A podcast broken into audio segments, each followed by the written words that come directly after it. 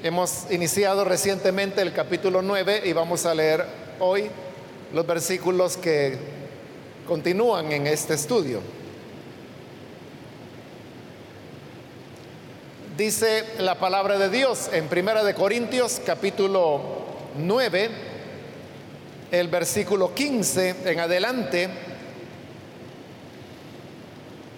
Pero no me he aprovechado de ninguno de estos derechos, ni escribo de esta manera porque quiera reclamarlos. Prefiero morir a que alguien me prive de este motivo de orgullo. Sin embargo, cuando predico el Evangelio no tengo de qué enorgullecerme ya que estoy bajo la obligación de hacerlo. Ay de mí si no predico el Evangelio. En efecto, si lo hiciera por mi propia voluntad, tendría recompensa. Pero si lo hago por obligación, no hago más que cumplir la tarea que se me ha encomendado. ¿Cuál es entonces mi recompensa? Pues que al predicar el Evangelio pueda presentarlo gratuitamente sin hacer valer mi derecho. Amén. Hasta ahí dejamos la lectura. Hermanos, pueden tomar sus asientos, por favor.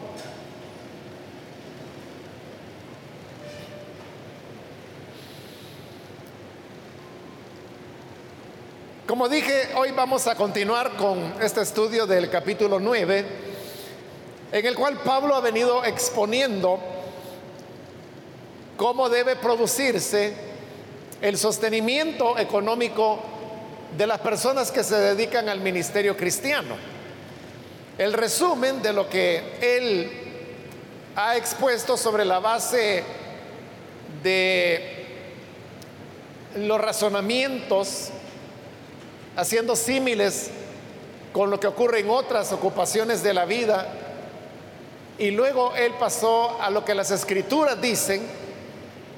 Todo esto se resume en un solo versículo que es el 14, donde dice, así también el Señor ha ordenado que quienes predican el Evangelio vivan de este ministerio. Y como dijimos, ahí se sintetiza todos los argumentos que él vino exponiendo y la respuesta entonces sería que las personas, los ministros que predican el Evangelio deben ser sostenidos por las mismas congregaciones que reciben los beneficios de ese ministerio. Como también Pablo lo dijo, que si los ministros son los que siembran, espiritualmente en la congregación, entonces no es gran cosa que ellos cosechen de la congregación lo material. Ahora, esta exposición, donde Pablo la ha hecho tan brillantemente, tan contundentemente, como lo dije también ya anteriormente, causa cierta desilusión o desconcierto más bien el hecho de que después de hacer una exposición tan brillante, él llega a decir lo que ahora dice en el versículo 15, y es que él no ha hecho uso de ese derecho que también él ha logrado defender. esto lo deja uno perplejo porque uno pensaría que después de haber hecho una exposición tan elaborada de su razonamiento y habiendo demostrado tan convincentemente esa verdad que los que predican el Evangelio deben vivir del Evangelio, ahora inmediatamente dice, pero conmigo no va a ser así. Yo no me voy a aprovechar de este derecho y continúa llamándolo derecho y tampoco dice, escribo estas cosas para reclamarlo. Esta perplejidad de la cual hablo sería mayor si uno no tiene en cuenta el contexto en el cual Pablo está haciendo esta exposición. Y cuando hablo del contexto no solo me refiero al capítulo 9, sino que a un contexto más amplio que incluye el capítulo 8.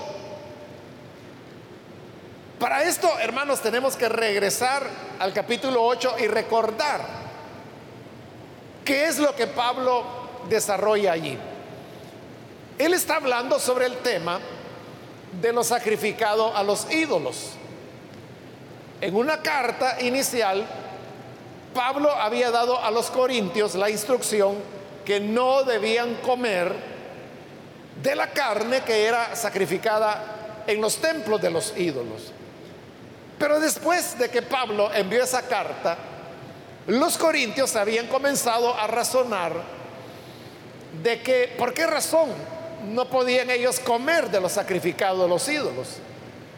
Si Pablo mismo era el que les había enseñado que solamente hay un único Dios verdadero y que los ídolos no son nada, consecuentemente lo sacrificado a los ídolos es sacrificado a nada y esa carne es tan carne como cualquier otra que vendieran en el mercado. Entonces dijeron ellos, ya que todos tenemos este conocimiento, el conocimiento de que solo hay un Dios y que los ídolos nada son, entonces podemos comer de los sacrificados a los ídolos. En esta nueva carta que Pablo está escribiendo y que nosotros la conocemos como Primera de Corintios, en ese capítulo 8 Pablo viene y aclara y dice, no, no es así. Esto que ustedes dicen de que todos tienen este conocimiento no es verdad. Porque hay muchos creyentes que después de años de haber vivido en el paganismo y sirviendo a los ídolos, lo hicieron por tanto tiempo que conservan la mentalidad de que lo sacrificado a los ídolos es ofrecido a, los ídolos, a dioses que ellos representan. De manera, dice Pablo, que si ustedes que tienen una conciencia fuerte. Y esa conciencia fuerte se manifestaba en esa verdad de que los ídolos nada son y por lo tanto comer de los sacrificados a los ídolos no les hacía ni mal ni bien.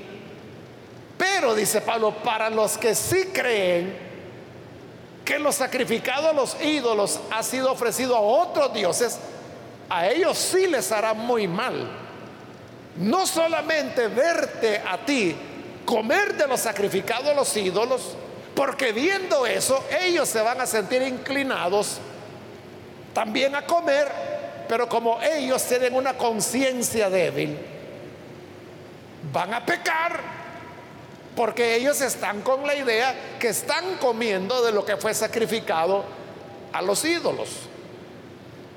Entonces ahí viene la gran conclusión del capítulo 8. Y es que la verdad, hermanos, es que Pablo era un hombre de conciencia fuerte y él compartía esos puntos de vista de los corintios. Es decir, él estaba, es que él era quien se los había enseñado. Que Dios solo hay uno y que los ídolos no son nada. Pero como él lo ha dicho, el conocimiento lo que hace es envanecer a las personas. Pero el amor es lo que edifica. Entonces, no solamente se trata de conocer, conocimiento que Pablo tenía, sino que también se trata de amar. Debe existir un balance entre lo que uno conoce y el amor. Entonces, en lo que Pablo conocía, él sabía perfectamente que no hay absolutamente nada de malo en comer de lo sacrificado a los ídolos. El problema era que con esa acción se podía hacer tropezar a aquel de conciencia débil que pensaba que sí era malo. Y ahí es donde viene el tema del amor. Entonces Pablo llega a una convicción y dice, si por causa de lo que yo como, un hermano en Cristo va a tropezar, entonces no comeré carne jamás. ¿Por qué? Porque la carne es mala. No, sino que porque él amaba a los hermanos y por amarlos no quería poner un tropiezo a su fe. Entonces, lo que tenemos en el capítulo 8 es algo, es un derecho comer lo que él quisiera. Y como el Evangelio de Marcos también lo dice, que Jesús hizo limpios todos los alimentos. Entonces, él tenía derecho a comer lo que quisiera.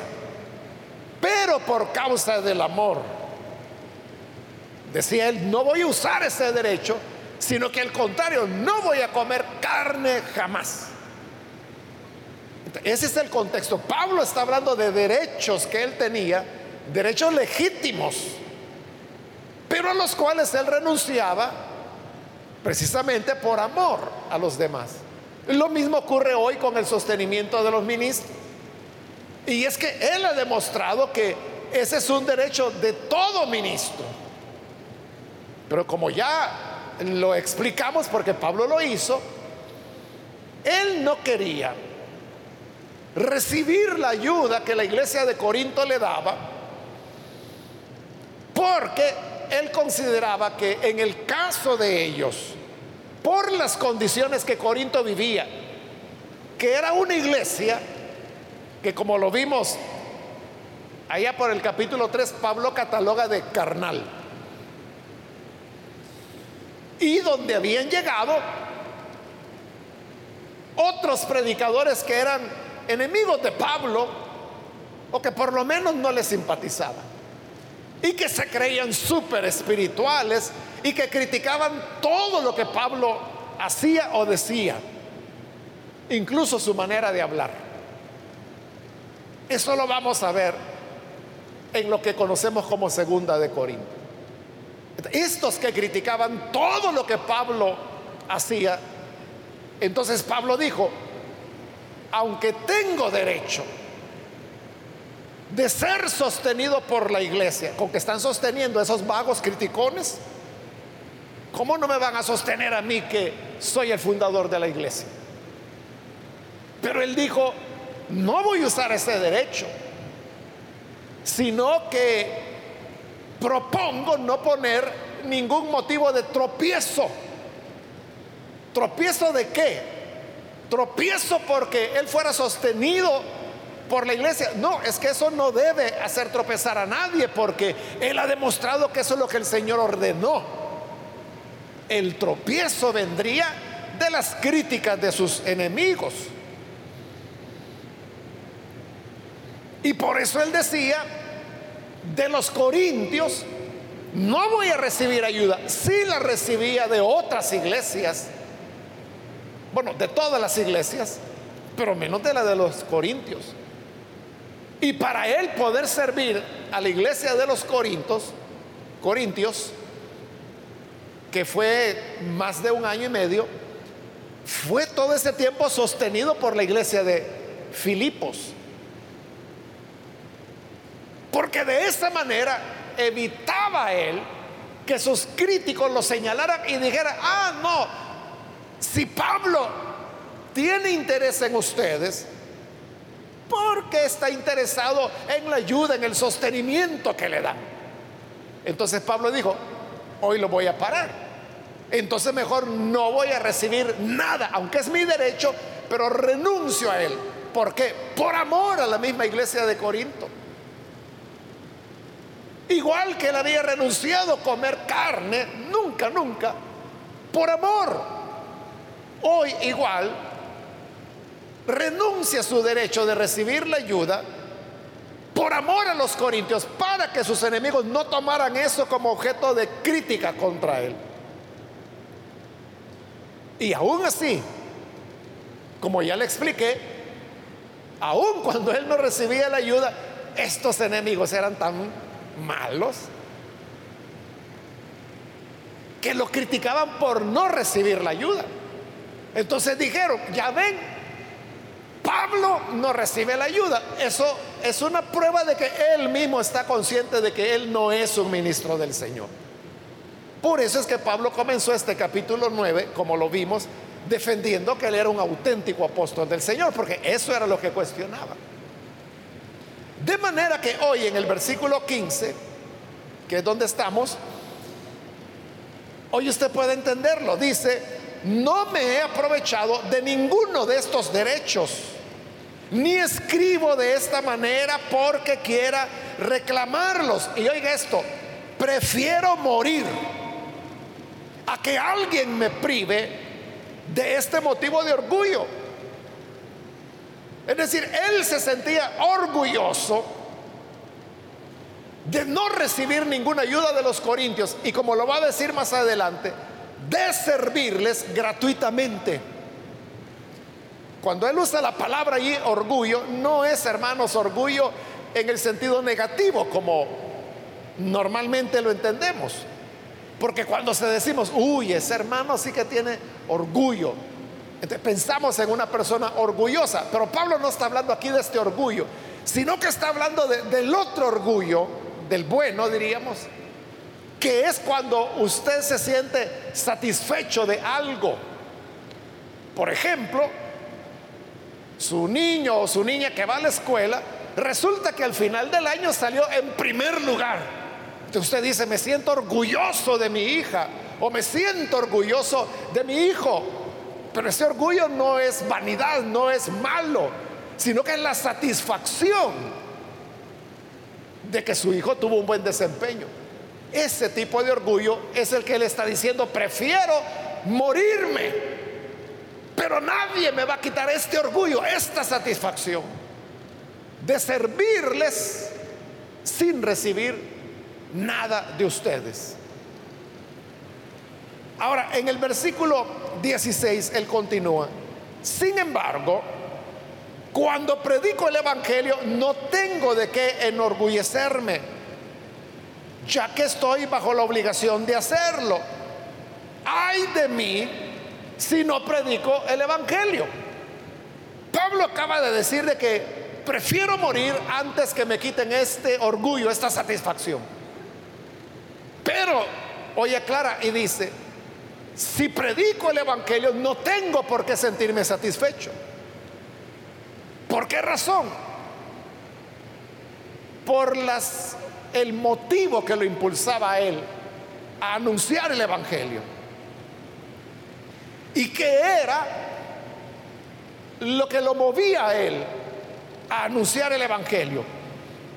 Él lo describe como una obligación, esa es la palabra que él usará. Era su obligación anunciar el Evangelio. ¿Y quién lo estaba obligando? Era Dios. Si uno le preguntara a Pablo, ¿y usted por qué predica el Evangelio? Porque estoy obligado a hacerlo. ¿Y quién lo está obligando? Dios. Y por eso él dice, ay de mí si no predicara el Evangelio. Porque la razón de su vida y la razón por la cual había sido alcanzado por el Señor era precisamente para anunciar el Evangelio. Por eso es que él dice, no, no tengo que sentirme satisfecho por anunciar el Evangelio, porque esa es mi obligación. Porque es así, ¿verdad, hermano? Cuando usted cumple su obligación, usted no dice, que qué bien lo hice. ¿Qué logro el que tuve? No, usted dice, hice lo que era mi deber. Cumplí mi obligación. Eso es lo que Pablo está diciendo. Y esto es bien interesante, hermanos, porque entonces nos deja ver una gran lección. Y la lección es esta. No todas las personas tienen las mismas motivaciones. No todas las personas tienen las mismas motivaciones. O dicho de otra manera, no todas las personas hacen lo que hacen por la misma razón que usted la haría. Por ejemplo, en el caso de Pablo, ¿Por qué predicaba él? Porque era un mandato de Dios que él sentía como una obligación, estaba obligado a hacerlo. Ah, entonces significa que Pablo predicaba porque tenía una relación con Dios que lo llevaba a esa responsabilidad. Ese es un caso, pero podría haber, como hay, muchas personas que ejercen el ministerio para poder vivir. Que probaron, hermanos, trabajar aquí, trabajar allá, y no hallaron trabajo o no hallaron una ocupación donde se sintieran bien o donde ganaran lo que querían. Y entonces como no hallaron, entonces dijeron, ah, bueno, entonces, aunque sea de pastor, me voy a meter. Y abren una iglesia, pero la están abriendo, ¿por qué? Porque quieren ganarse la vida de alguna manera y para ellos predicar, atender una congregación es una manera de ganarse la vida.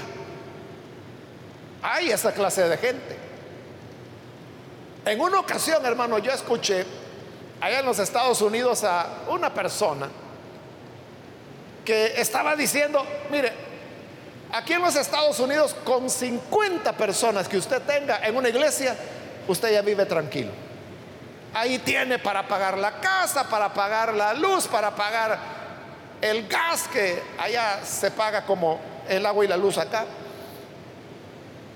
Para la comida, para la ropa, para la educación de sus hijos, con 50 gente. Así que si usted logra establecer una iglesita con 50 personas, tranquilo ya. Ahí tiene hasta para jubilarse. Pero esto que este hombre estaba diciendo, ¿lo entiende? Él lo está diciendo como una manera de, vivir. Como una manera de ganarse la vida. El problema es que como hay gente así, el mundo que siempre anda buscando excusas, entonces dicen, no, si los pastores lo que quieren es sacarle la plata a la gente. Y dicen, tontos los miembros de las iglesias, no se dan cuenta que están dando dinero para sostener a un vago. ¿Por qué dicen eso? Porque ellos no se mueven si no le ponen el billete. Esta es gente que no hace nada si no le ponen la plata en la mesa. Y como ellos no lo hacen, piensan que así es toda la gente. Ellos ignoran que hay gente que tiene ideales que hay gente que tiene sueños, que hay gente que tiene verdadero amor por el Señor, que hay gente que tiene una relación auténtica con Cristo y que esa relación como Pablo los obligan a anunciar el Evangelio aunque no les den nada. Es lo que él está diciendo. Aunque me muera, pero yo seguiré anunciando el Evangelio sin recibir nada. Entonces, esas personas que hacen esas críticas, que dicen, no, si ser pastor es bonito, porque mire, solo se trabaja una hora cuando usted va al culto y de ahí tranquilo pasa el resto del día. Esa es la gente, como le digo, que es aragana. Porque como ellos son así, solo andan buscando hacer el mínimo esfuerzo. Lo que andan buscando es el dinero. Y como le digo, no se mueven si no le ponen el billete ellos mismos con el juicio que están emitiendo, están revelando lo que son. Por eso es que bien dice ese dicho famoso, ¿verdad? De que cada quien juzga de acuerdo a su condición. En realidad el dicho lo que dice es, el ladrón juzga de acuerdo a su condición. Como él es ladrón, piensa que todo el mundo está robando y acusa a todos. Ladrona, ladrona, ladrón, ladrón está juzgando de acuerdo a está diciendo que él es un ladrón. Pero hay otro tipo de personas. Existe otro tipo de personas como Pablo, como aquellos hermanos que tienen interés en que lo que desean es hacer la obra. Y no están esperando recibir nada porque no es por eso que lo hacen, sino que como Pablo dice, porque tengo la obligación de hacerlo. Y dice en el 17, en efecto, si lo hiciera por mi propia voluntad, tendría recompensa. Pero si lo hago por obligación, no hago más que cumplir la tarea que se me ha encomendado. Este versículo, hermanos, en el griego es bastante oscuro y por eso cuesta traducirlo. La traducción se da sobre la base de cómo se interpreta lo que dice. El problema es que como no es claro, es difícil determinar cómo debe interpretarse lo que está diciendo Pablo. Por eso es que usted puede notar que es muy diferente la traducción que hace la Reina Valera a la que hace la NBI. Aunque si usted examina así con cabeza fría y yendo a los hechos, se va a dar cuenta que la traducción Reina Valera deja las cosas en el aire, o sea, no se entiende qué quiere decir. Porque dice la Reina Valera, por lo cual, si lo hago de buena voluntad, recompensa tendré. Tiene sentido, ¿verdad? Pero mire ahora, pero si de mala voluntad, la comisión me ha sido encomendada. Es una construcción que no tiene sentido porque si dice, si lo hago de buena voluntad, recompensa tendré.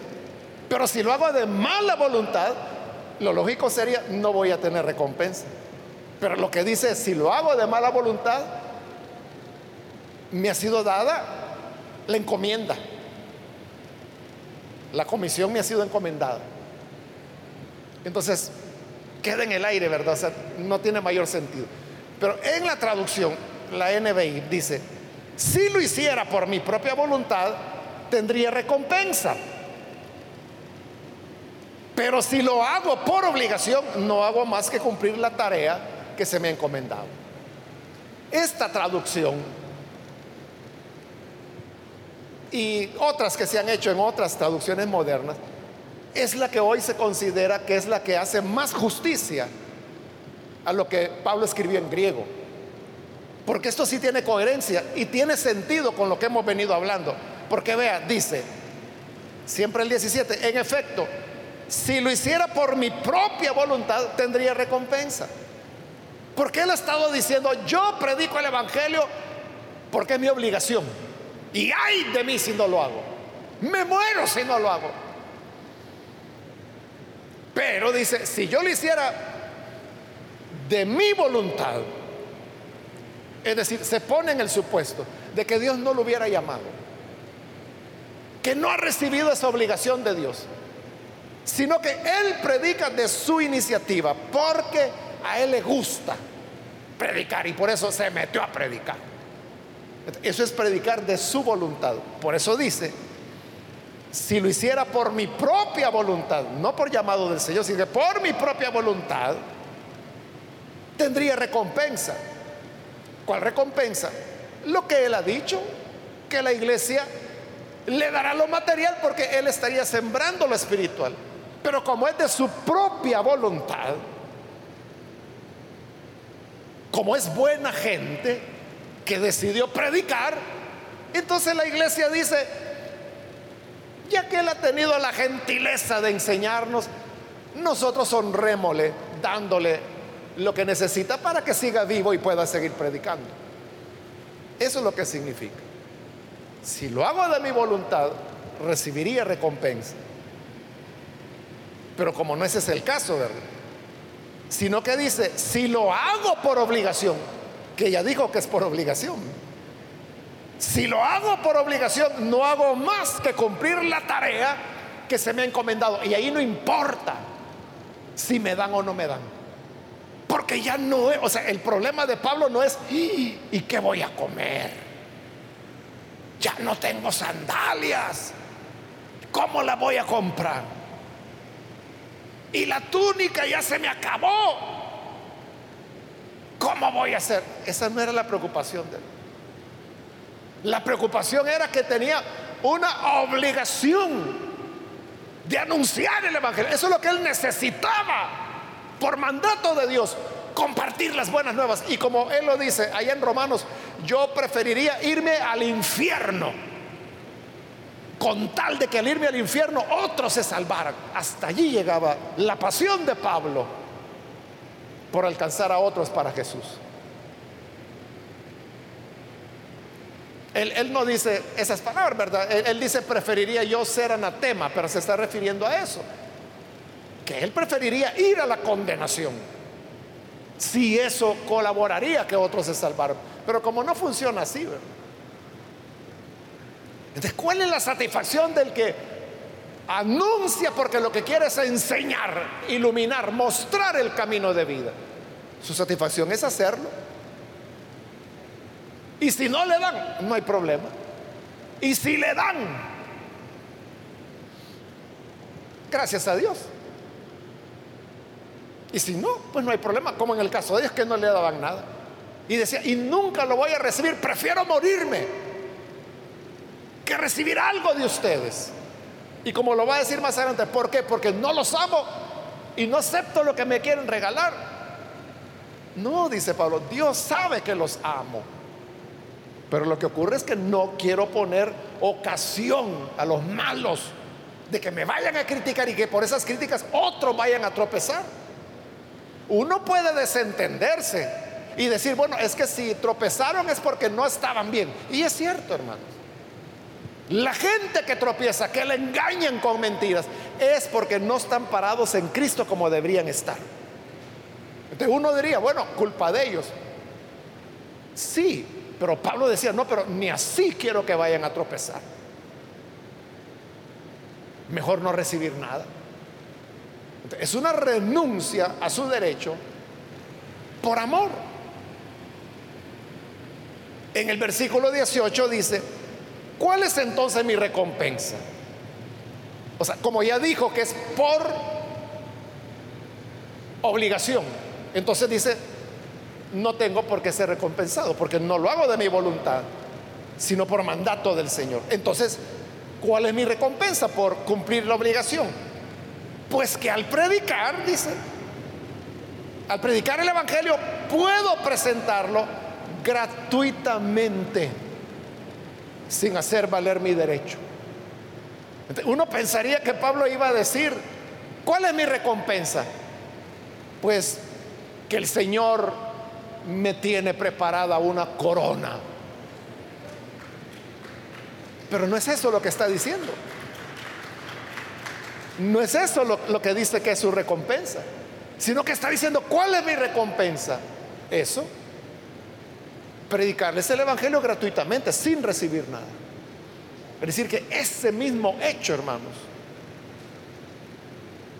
a él lo llenaba el hecho de estar consciente que no le iban a dar nada. Y es más, que si se lo ofrecían no lo iba a recibir. No lo iba a recibir. Y no lo recibió nunca.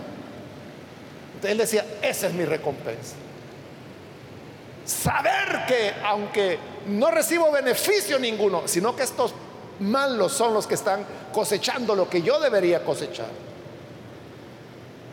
En la segunda carta vamos a ver que él les dice,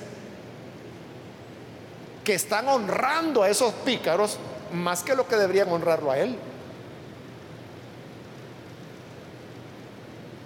Y entre otras cosas, por ejemplo, se llevaban. Ellos, dice Pablo, ellos sí los trasquilan a ustedes. Ellos sí vienen a bolsearlos y ustedes felices les dan lo que quieren. Y era gente mala. Entonces, la satisfacción, la recompensa de Pablo era una recompensa moral. Era la recompensa de saber que no iba a recibir nada, pero estaba cumpliendo el deber que Dios le había dado. Entonces la enseñanza, hermanos, hay varias enseñanzas, ¿verdad? Espero que usted las esté aprovechando, pero una enseñanza repetitiva, repetitiva que hemos visto en estos versículos es lo que le decía, no todas las personas son iguales. Y si es cierto que la mayoría se mueve por el billete, hay personas que tienen ideales, que tienen convicciones, que tienen sueños y que hacen las cosas no por interés, sino que porque es una causa que han abrazado con verdadera pasión. Si nosotros podemos ser de esas personas, si usted puede ser una de esas personas que no se mueve por el dinero, sino que lo hace porque posee convicciones y porque lo considera una obligación que Dios le ha impuesto, usted va a marcar historia. Usted va a marcar la diferencia, esa diferencia que se necesita tanto hoy, en una época cuando el Evangelio se ha comercializado y cuando muchos lo utilizan como su manera de vida. Que Dios nos ayude para que tengamos sobre nuestros hombros esa obligación que Pablo experimentó. Vamos a cerrar nuestros ojos. Quiero invitar, si hay con nosotros personas que todavía no han recibido al Señor Jesús como Salvador, pero usted ha escuchado la palabra del Señor y ahora usted entiende que hay una clase diferente de personas. Personas que se mueven por ideales, porque han abrazado una causa y no porque vayan a recibir un beneficio inmediato. Si usted dice, yo no conozco a nadie así, pues yo le invito para que hoy crea en Jesús. Y al entrar en la familia de Dios, conocerá personas muchas personas que nunca han recibido ni siquiera una palabra de agradecimiento. Pero la recompensa de ellos es saber que están cumpliendo su deber. Y eso es más que suficiente. ¿Quiere usted ser parte de ese pueblo? Póngase en pie ahí en el lugar donde está. En señal que desea recibir al Señor Jesús. Y nosotros vamos a orar por usted. Por eso le pido ponerse en pie para saber si hay alguien que necesita recibir esta oración. Así que si es primera vez que usted recibe a Jesús, póngase en pie en el lugar donde está y vamos a orar por usted. Hoy es el momento de hacerlo. Muy bien, aquí hay una niña que se pone en pie. ¿Alguien más que necesita hacerlo? ¿Puede ponerse en pie? Y vamos a orar por usted. Hay otra persona. Si se encuentra en la parte de arriba, también póngase en pie para que le incluyamos en esta oración. ¿Hay alguien más? O si hay alguna persona que se alejó del Señor y hoy necesita reconciliarse, póngase en pie también. Necesita reconstruir su relación con el Señor. Póngase en pie. Y la gracia del Señor le alcanzará. ¿Hay alguien que lo hace? ¿Puede ponerse en pie?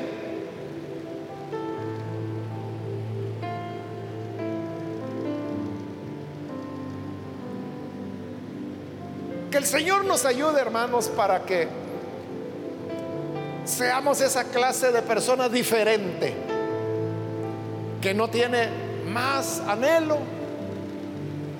que cumplir el deseo de Dios. Oremos a Él. Señor, gracias te damos por las personas que en este lugar y a través de televisión radio e internet se están uniendo a esta oración para recibirte como Salvador.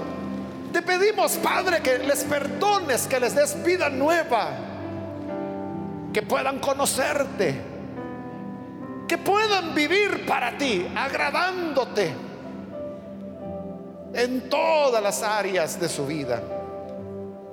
Y ayúdanos, Señor, a tu pueblo, para que al igual que Pablo, lo que hagamos, lo hagamos bajo la convicción de que es tu deseo y nuestra obligación. Que no lo hacemos por ningún otro motivo, por ningún otro interés que el de cumplir la comisión, el encargo que nos has dado. Que así lo hagamos, Señor, siempre y no nos cansemos. Que sea a lo largo de nuestra vida. Ayúdanos, Señor.